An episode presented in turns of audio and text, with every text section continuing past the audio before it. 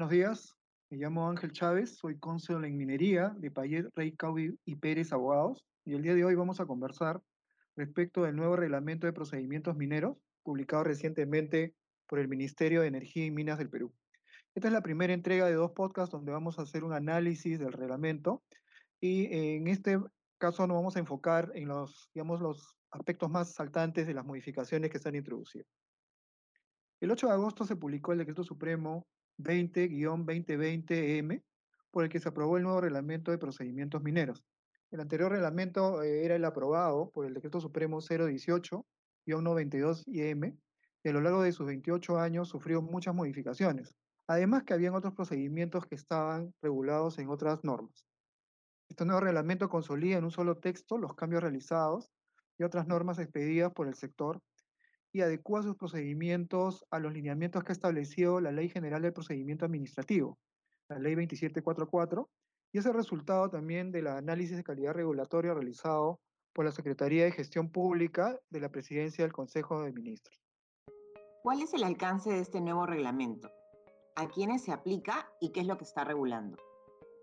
Este reglamento regula principalmente los procedimientos mineros que están previstos en la Ley General de Minería, cuyo texto único ordenado fue aprobado por el Decreto Supremo 01492-EM en relación a los trámites de petitorios y concesiones mineras que están a cargo del INGEMET y de los gobiernos regionales, así como las autorizaciones y permisos de las actividades de exploración, explotación, beneficio minero, labor general y transporte minero a cargo de la Dirección General de Minería. Es importante precisar este reglamento también es aplicable por los gobiernos regionales, puesto que regula los procedimientos que están a su cargo. Como ustedes saben, los procedimientos del otorgamiento de concesiones mineras para la pequeña minería y la minería artesanal, así como las autorizaciones para el inicio de dichas actividades, está a cargo de los gobiernos regionales a través de las direcciones regionales de minería o las gerencias regionales de minería. También es importante señalar que este reglamento no se aplica a los procedimientos de formalización minera, a la evaluación de estudios ambientales para minería ni a los planes de cierre de minas que tienen sus propias normas y sus propios procedimientos. ¿Cuáles serían los principales cambios que se han introducido a través de este nuevo reglamento de procedimientos mineros? Luego de una revisión que hemos realizado al reglamento, hemos detectado, digamos, básicamente dos grupos de modificaciones. Las primeras que están relacionadas con los procedimientos a cargo de Ingemet y en las cuales se puede destacar principalmente el cambio vinculado a los silencios administrativos. Como ustedes saben, los procedimientos mineros en general todos son de evaluación previa, o sea, no hay ningún procedimiento que se autorice de manera automática, no es la regla. Sin embargo, lo que predominaba hasta el reglamento anterior y el TUPA que tenía vigente el Ministerio de Energía y Minas era el silencio administrativo negativo. ¿Qué significa esto? Que transcurrido el plazo que tiene la autoridad minera para poder pronunciarse sin que se emita una resolución aprobatoria denegatoria, se entiende que por este silencio se entiende por denegada lo solicitado. El cambio que introduce este nuevo reglamento es distinto. Ahora lo que dice es que la mayoría de los procedimientos a cargo de Ingemet se entienden por aprobados si es que el plazo de trámite vence y no se pronuncia la autoridad. En cuanto a la Dirección General de Minería, que, esta, es la dirección dentro del Ministerio de Energía y Minas a cargo de las autorizaciones y permisos de exploración, explotación y beneficio, se introducen también cambios importantes asociados con el silencio administrativo positivo. En algunos supuestos eh, de modificación de autorizaciones se han introducido también cambios en los plazos y se introducen supuestos de comunicación previa. Quiere decir que se pueden introducir cambios a las autorizaciones ya obtenidas mediante una comunicación sin requerir un análisis ni una resolución por parte de la autoridad. ¿Cuáles son los cambios que se han realizado en los procedimientos mineros a cargo del INGEMET? Como se sabe, el INGEMET es la autoridad minera que otorga las concesiones a nivel nacional para el régimen general de la mediana y gran minería y tiene a su cargo diversos procedimientos que han sido modificados sustancialmente en cuanto a los temas de los silencios administrativos. La presentación y trámite del petitorio minero de concesión minera es un procedimiento sujeto a, a silencio administrativo negativo y el plazo de evaluación es de 37 días hábiles. En este caso, se ha mantenido el silencio negativo porque de acuerdo a la ley 27444, los procedimientos que están relacionados con el otorgamiento de recursos naturales se encuentran sujetos al silencio administrativo negativo. Esto también se repite en el procedimiento de oposición. El procedimiento de oposición permite a alguien que se encuentra afectado por el trámite de un petitorio minero a poder oponerse al trámite del mismo, atribuyéndose que tiene un mejor derecho al área. Este procedimiento eh, tiene un plazo máximo de 67 días hábiles y está también sujeto al silencio negativo. Por ejemplo, un cambio que se ha introducido es respecto a la constitución de las unidades económicas administrativas. Como ustedes saben, hay la posibilidad que un titular que tiene varias concesiones mineras, a efectos de poder acreditar producción, las agrupe a través de este procedimiento. Y en este supuesto, el silencio que establece el nuevo reglamento es silencio positivo y el plazo de evaluación es de 30 días hábiles. Asimismo, la inclusión o exclusión de concesiones mineras a estas UEAs, que es una facultad que tiene el titular de poder eh, incorporar nuevos derechos o excluir algunos derechos de esta UEA, está sujeto también al silencio administrativo positivo y el plazo también es de 30 días hábiles. Ahora, ¿qué pasa cuando una, un titular ya no desea eh, continuar con un derecho minero? O sea, quiere renunciar y devolver el área que solicitó en algún momento al Estado. Esto está regulado bajo el procedimiento de renuncia de área, que puede ser una renuncia de área total o puede ser una renuncia de área parcial. Este procedimiento ahora está sujeto a silencio administrativo positivo. El plazo de evaluación que tiene el INGEMET es de 30 días hábiles. También es posible durante la tramitación de un petitorio minero renunciar a los derechos, que puede ser una renuncia total respecto a un derecho que ha sido solicitado por una persona o puede ser una renuncia parcial. Esto sucede cuando se formula un petitorio por varias personas y una de ellas renuncia y el área que los derechos que tiene pasan a favor de los demás competicionarios, ¿no? En estos casos, la renuncia de derechos mineros tiene un plazo de 15 días hábiles y también está sujeto a silencio administrativo positivo. Uno de los casos que ocasionalmente se presentan en cuanto a las concesiones mineras es el cambio de sustancia. Como se sabe, eh, cuando uno solicita un petitorio minero, tiene que señalar a la autoridad por qué tipo de sustancia se está solicitando el petitorio. Solamente hay dos opciones en nuestra legislación, o es metálica o es sustancia no metálica. En este caso, es posible, a través de un procedimiento relativamente sencillo, solicitar al INGEMET luego de haber obtenido una concesión minera y transcurrido el tiempo que se considere pertinente por parte del titular, cambiar de sustancia. ¿Por qué? Porque dentro de nuestro ordenamiento la sustancia determina qué tipo de mineral puede ser explotado. Por lo tanto, si uno quiere desarrollar un proyecto de una cantera de material para obra de construcción, tendrá que solicitar una concesión por sustancia no metálica. En caso descubriese en esa misma área alguna sustancia metálica que tuviese interés en explotar, tendría que hacer el procedimiento de cambio de sustancia. Y justamente este es el procedimiento que está regulado en el artículo 68 del nuevo reglamento de procedimientos mineros, donde se ha establecido que el procedimiento está sujeto a un silencio eh, positivo cuando se realiza un cambio de sustancia no metálica a metálica. Y más bien, cuando los cambios de sustancia son de sustancia no metálica a metálica en áreas urbanas, entonces se ha establecido el silencio negativo como regla. ¿Por qué? Básicamente porque se supone que no se pueden desarrollar proyectos de explotación minera en áreas urbanas. Esto está regulado en la ley 27015 y también se ha establecido un silencio negativo en el caso que se quiera hacer un cambio de sustancia no metálica, de metálica a no metálica, en el supuesto que haya terrenos agrícolas, porque eso existe una limitación en la misma ley general de minería que lo establece. ¿Qué pasa cuando en el desarrollo de una operación minera hay un titular que se introduce de una manera, digamos, indebida a un área ajena entre dos concesionarios vecinos. Bueno, esto genera un procedimiento de tipo administrativo ante Ingemet que se llama denuncia por internamiento. Y por ser un procedimiento trilateral, porque involucra a dos titulares mineros que están discutiendo, digamos, un mejor derecho frente a la autoridad, se ha determinado que el silencio de ese procedimiento, que es de evaluación previa, es un silencio negativo, ¿no? Y el plazo para que la autoridad resuelva esta situación es de 90 días hábiles.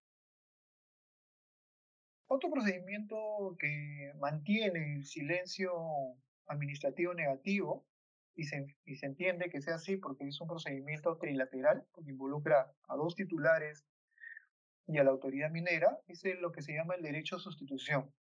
El derecho a sustitución es un mecanismo por el cual un titular minero se puede sustituir en el petitorio que ha solicitado un empleado, un trabajador de una empresa o respecto de un socio de esa empresa sin que sea comunicado a la compañía respectiva. Entonces lo que trata es de salvar esta deslealtad, digamos, de un dependiente y le permite al titular minero a sustituirse.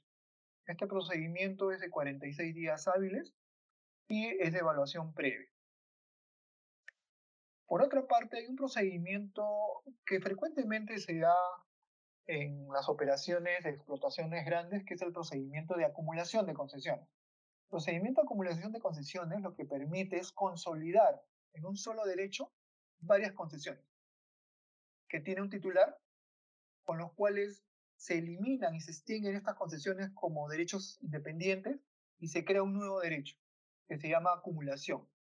Este procedimiento ahora cambia a un procedimiento de evaluación previa el plazo que estableció el reglamento es de 37 días hábiles y el silencio administrativo que ahora se ha considerado es el positivo. Esto quiere decir que transcurrido 37 días hábiles sin que la autoridad se pronuncie, aprobando desaprobando lo solicitado, la acumulación se entiende por aprobada.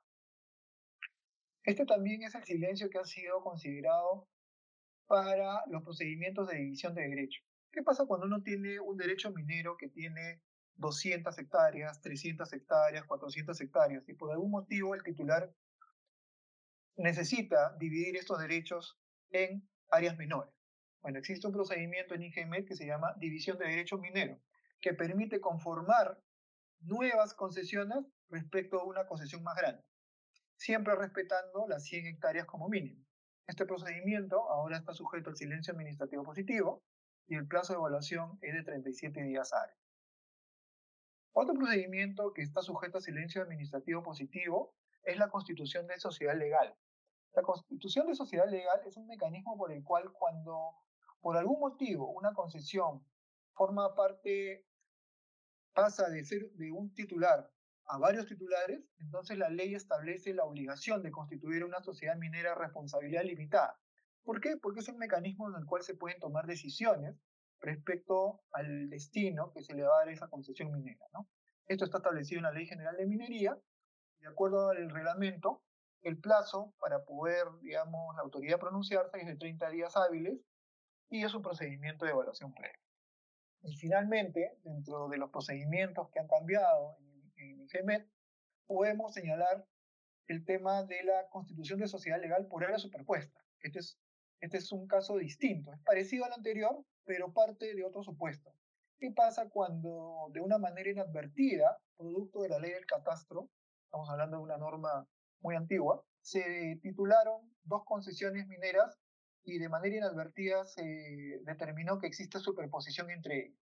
Entonces lo que establece la ley es que respecto a esa área superpuesta se constituye una sociedad legal. No es un caso de pluralidad de titulares, sino más bien es un caso de concurrencia de derechos respecto a una misma área. ¿no?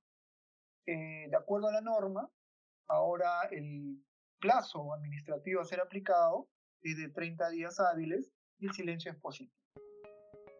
¿Cuáles son las modificaciones en los procedimientos a cargo de la Dirección General de Minería?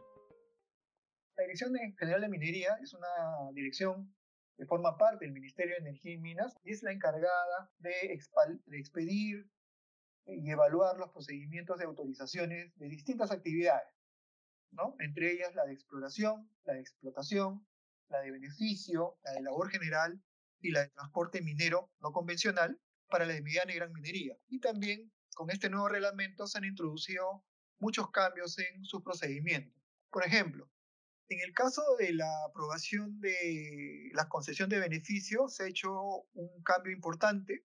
se ha separado en dos procedimientos el otorgamiento de una concesión de beneficio. Hasta antes de este nuevo reglamento solamente había un procedimiento, que era el procedimiento de concesión de beneficio, por el cual se seguían distintas etapas internas hasta que concluía con el otorgamiento de la concesión de beneficio y la aprobación del inicio de actividades.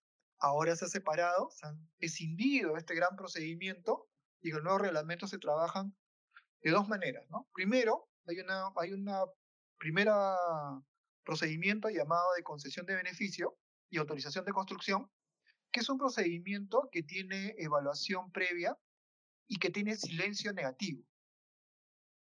Y el plazo que tiene la autoridad para poder pronunciarse es de 90 días hábiles. ¿Qué permite esta, esta autorización? Básicamente, publicitar la solicitud de un titular que quiere desarrollar el proceso de minerales a través de una concesión de beneficio y obtener la autorización para poder construir la planta. Ese procedimiento concluye una vez, digamos, verificada la construcción. Por otra parte, existe ahora un procedimiento distinto, que es la autorización y la verificación de lo construido. Entonces, ese procedimiento se tramita en un expediente aparte, tiene silencio administrativo positivo, a diferencia del anterior que es negativo, y el plazo de evaluación es de 30 días hábiles. Teóricamente, si alguien quiere desarrollar una actividad de beneficio, tendría que realizar dos procedimientos consecutivos.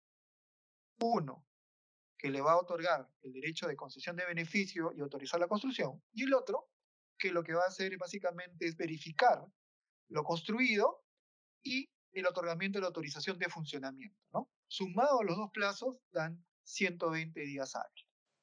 ¿Qué pasa si el titular de una concesión de beneficio necesita introducir cambios a su planta de beneficio, al tipo de proceso, a la incorporación de componentes?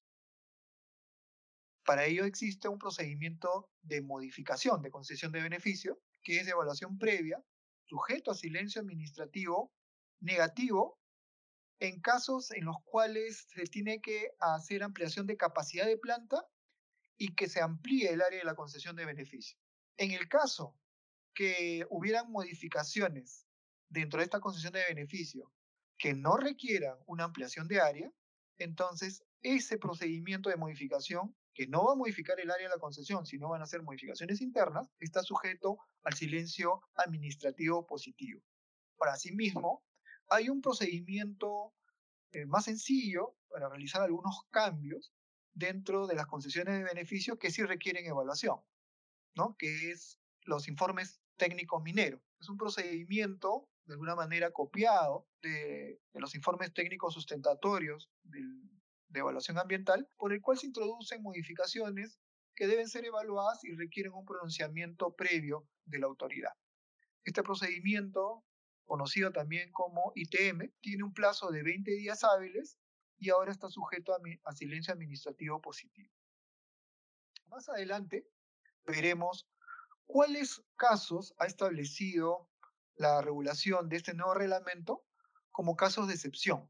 Entendemos como caso de excepción aquellos que están en un listado en el anexo correspondiente del decreto supremo, en los cuales no se requiere hacer un trámite de modificación o presentar un ITM respecto a una concesión de beneficio.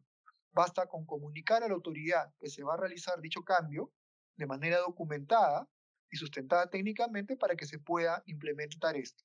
Este es un gran avance porque permite introducir modificaciones de tipo operativo a las unidades mineras sin que se requiera un proceso de evaluación. Obviamente, la propuesta del titular se tiene que sujetar al listado.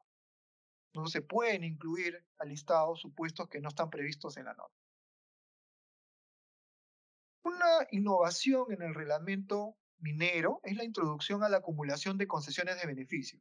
Entiéndase como acumulación como la integración de dos cosas que estaban separadas. La acumulación de beneficio se entiende como la integración de dos concesiones de beneficios que por algún motivo estaban separadas o eran independientes y que ahora, al ser parte de un mismo titular o por razones operativas, se tienen que integrar. Entonces, ese procedimiento no estaba en el reglamento anterior, es un procedimiento nuevo, responde algunos requerimientos de titulares que han solicitado ante la Dirección General de Minería ese trámite y que no tenía base legal, está sujeto a una evaluación previa, al silencio positivo, y el plazo de evaluación que tiene la autoridad es de 30 días hábiles. Pero así como se puede acumular concesiones de beneficios, también se ha regulado la posibilidad de dividir una concesión de beneficio. O sea, lo que quiere decir es que si habían dos procesos más o menos que pueden manejarse de manera independiente en una misma concesión de beneficio, se permite a partir de ahora la posibilidad de dividirlo e independizarlo. Generalmente esto sucede cuando eh, se busca de alguna manera transferir a, a un tercero una de estas actividades.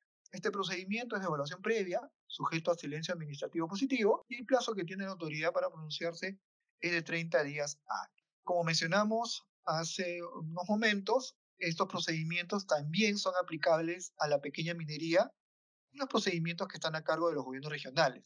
Y en este nuevo reglamento se ha introducido, por ejemplo, una regulación que no existía, que es la autorización de beneficio de minerales. No estamos hablando de una concesión de beneficio, sino estamos hablando de una autorización de beneficio, que es el mecanismo por el cual se autoriza a los productores mineros artesanales la realización de ciertas actividades de recuperación, que no necesariamente conllevan la eh, construcción de una planta.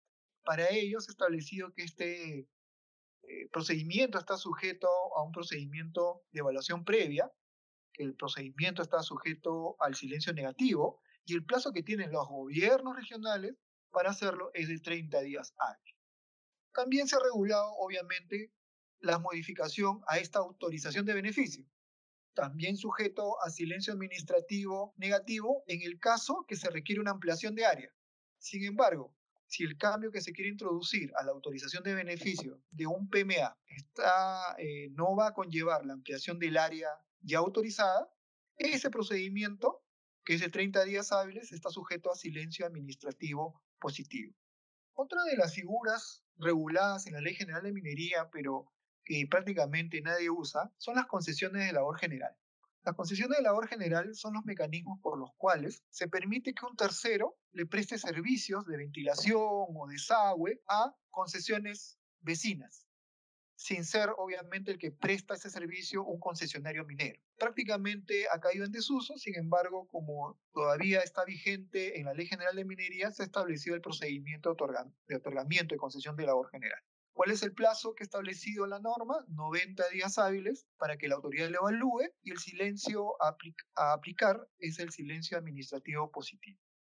Una concesión que todavía se, se sigue utilizando y que a veces se confunde es la concesión de transporte minero. Cuando en la Ley General de Minería se habla de transporte minero, estamos hablando del transporte minero no convencional, Estamos refiriéndonos a aquellas instalaciones que permiten llevar un mineral de un sitio a otro. Estamos hablando de las fajas, estamos hablando de los cables carriles y estamos hablando principalmente de los mineroductos, que son estas tuberías que permiten trasladar un mineral de un sitio generalmente a, su sitio de embarque. Eh, para estos casos se requiere contar con una concesión de transporte minero, de acuerdo a la Ley General de Minería, y el nuevo reglamento establecido que el silencio administrativo a aplicar es el silencio administrativo negativo. ¿Por qué? Porque obviamente la instalación requiere atravesar distancias largas y pudiera afectar derechos de terceros. El plazo que tiene la autoridad para poder pronunciarse es de 90 días hábiles y es un procedimiento está sujeto a evaluación previa. También puede ser modificado una concesión de transporte minero no convencional puede ser modificado si es que el titular lo requiere y en principio está sujeto a un plazo de evaluación de 45 días hábiles y el silencio administrativo será negativo en caso se modifiquen eh, las, las áreas, ¿no? las áreas de, de ampliación de la concesión de transporte. Pero en otros casos en los cuales se haga una modificación de esta concesión de transporte que no implique una ampliación de área, el reglamento ha establecido que el silencio aplicar es el silencio administrativo positivo.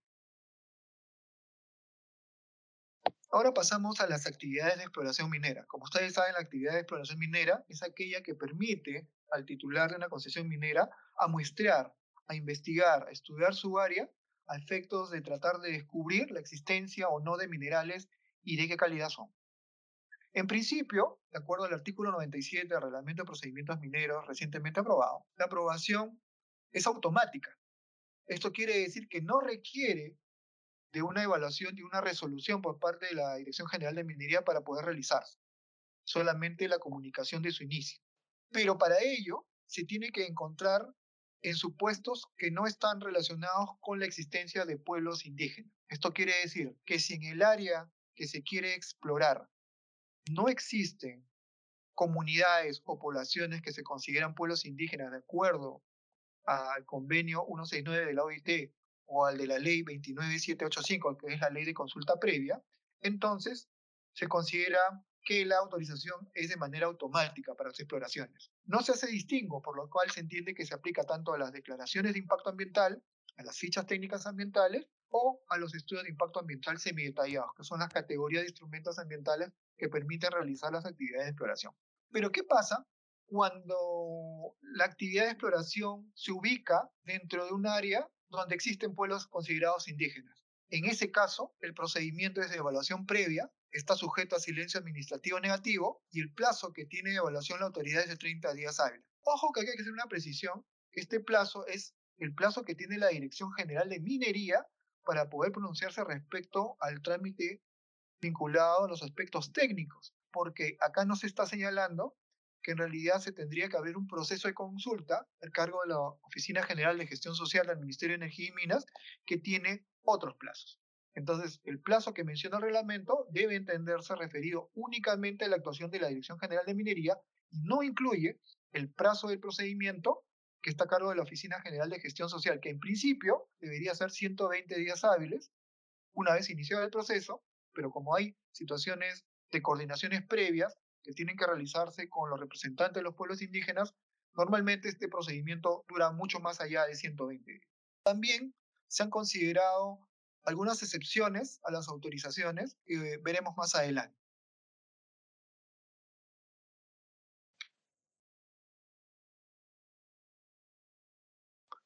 Ahora vamos a hablar sobre las autorizaciones para la explotación.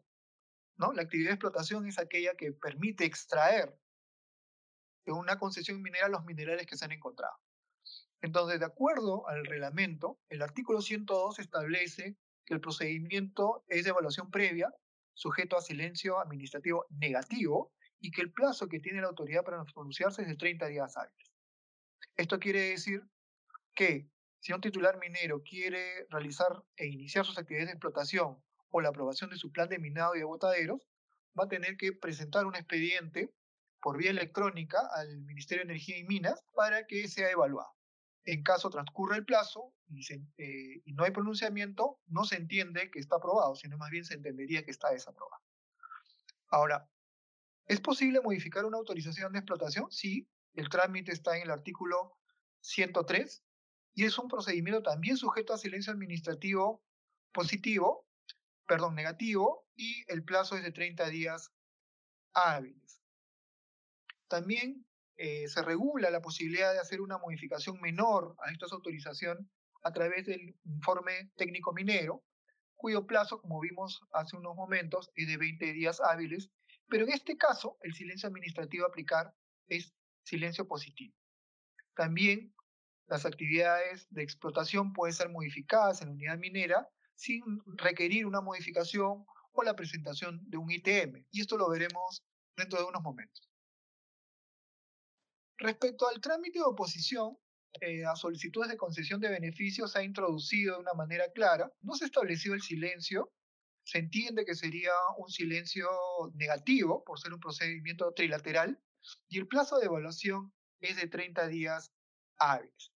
En este caso, lo que regula realmente es la posibilidad de que un tercero con un derecho similar o un derecho que sea oponible a la concesión que se está solicitando pueda oponerse al trámite. En realidad, este, esto trata de responder a la casuística que en los últimos años ha habido en la Dirección General de Minería cuando en algunos trámites se han opuesto ciertos titulares de derechos preexistentes, señalando de que no podría otorgarse la concesión de beneficio debido a que ellos tienen un derecho, un mejor derecho respecto al área que se pretendería aprobar. ¿Cuáles son los supuestos de excepción que están previstos en este nuevo reglamento para los procesos de concesión de beneficio y de autorización de actividades de explotación? ¿Qué entendemos por excepción a los trámites de modificación? Entendemos aquellos supuestos que han sido regulados expresamente por este decreto supremo, en los cuales ya no es necesario realizar un trámite de modificación o la presentación de un ITM para hacer cambios dentro de tu unidad minera, sino son supuestos que están establecidos en anexos del mismo reglamento en el cual si uno está en los supuestos de cambio del listado, basta con que comunique a la autoridad que va a realizar esos cambios y eso que propone no está sujeto a un procedimiento de evaluación, no está sujeto a una emisión de una resolución administrativa para que puedan implementarse. Creemos que este es uno de los cambios más importantes que ha tenido el reglamento porque trata de incorporar, digamos, cambios menores que en realidad no ameritaban una evaluación a, a lo largo del tiempo este, en un trámite de modificación. Primero vamos a hablar de las excepciones al trámite de modificación de la concesión de beneficio.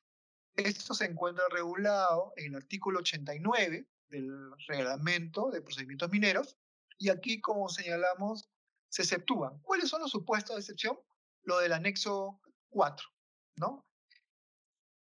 Luego, en el podcast que realizaremos en un segundo momento, uh, desarrollaremos a detalle cuáles son estos supuestos del anexo 4, pero lo que podemos ir adelantando es lo siguiente. Para poder, digamos, beneficiarse de esta, de esta excepción al trámite de modificación y solamente comunicar los cambios, se tiene que estar en el anexo 4, se tiene que contar con un estudio de impacto ambiental aprobado o un, el cual puede ser un estudio de impacto ambiental, puede ser un ITS, puede ser una modificación o un estudio de impacto ambiental, puede ser un estudio de impacto ambiental semidetallado, una memoria técnica detallada o un plan ambiental detallado.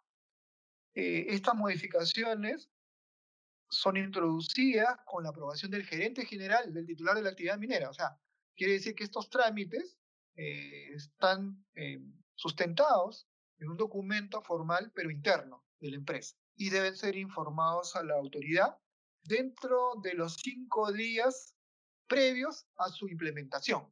Entonces, en este escenario, si un titular minero pretende hacer modificaciones a su concesión de beneficio, realizará una aprobación a través de sugerencia general del cambio. El cambio deberá estar en el listado del anexo 4 y también este cambio debe contar previamente con el instrumento ambiental que lo contiene. No se pueden introducir a través de eh, este mecanismo cambios que no están sustentados en estudios ambientales. Similar fórmula se ha previsto para la modificación de autorización de actividades de explotación. Al igual que en el caso anterior de exploración o de beneficio, lo que se requiere es estar en un listado, en este caso es el anexo 10, el anexo 10 del decreto supremo, regula todos los casos de actividades de explotación que pueden ser materia de comunicación. Y a su vez, para poder ser implementados, se requiere que se cuente con el instrumento de impacto ambiental anteriormente mencionado. Más adelante desarrollaremos a mayor detalle en un siguiente podcast todos estos casos. Y ya para finalizar, quería mencionar unas disposiciones finales que son importantes, ¿no? que es la aplicación de la norma.